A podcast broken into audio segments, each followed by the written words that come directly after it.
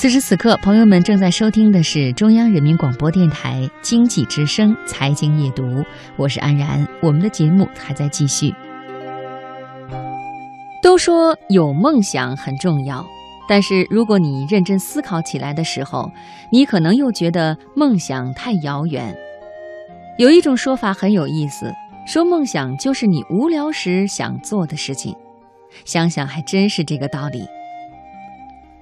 电视上一个大概很成功的珠宝设计师在讲他怎样找到自己的兴趣。中学毕业去加拿大念商科，读了一年辍学，在法国玩了两年，想学电影，学期七年太长，放弃了，又回加拿大，用一年半时间把四年的商科念完。回香港在电影剧组做美术指导的助理，然后他停了下来。他说：“我告诉自己，用一年的时间发现自己真正的兴趣。一年之内，居然真的找到了兴趣。一旦需要寻找，本该变得特别麻烦。我年轻时根本不知道兴趣是什么，可能现在还是不知道。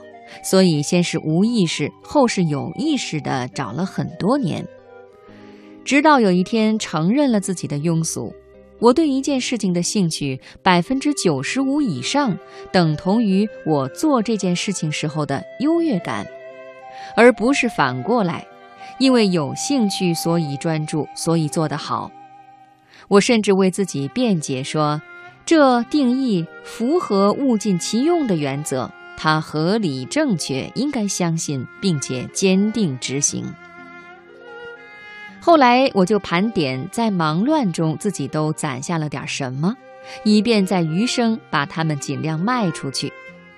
这是选择人生，也是接受自我。这个过程几乎可以概括我过去的三十年。它非常勉强，也有点浪费。我因此偶尔觉得自己有点倒霉，因为确实有人好像天生就知道自己要做什么。或者寻找兴趣的过程非常短，简单、直接、清楚、肯定，弄得自己真的像个兴趣一样，充满了自由的味道。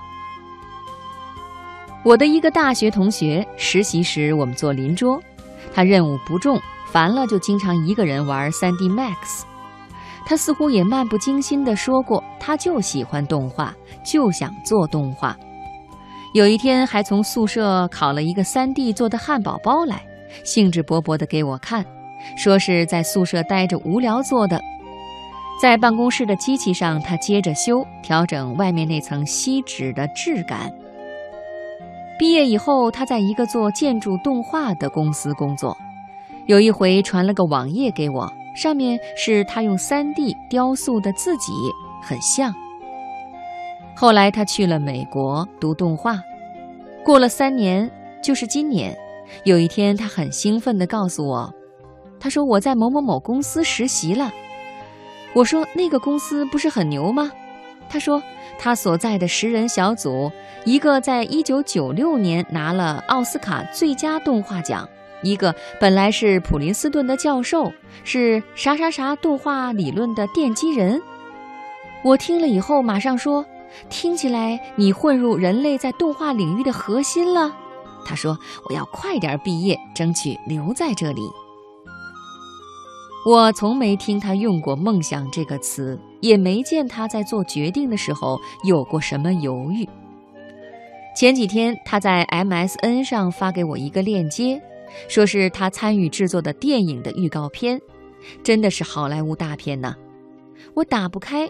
不过确实有些为他骄傲，我真的想起了六年前的那个汉堡包，然后想，或许有个简单的办法找到兴趣，它不过就是你无聊时候想做的事情。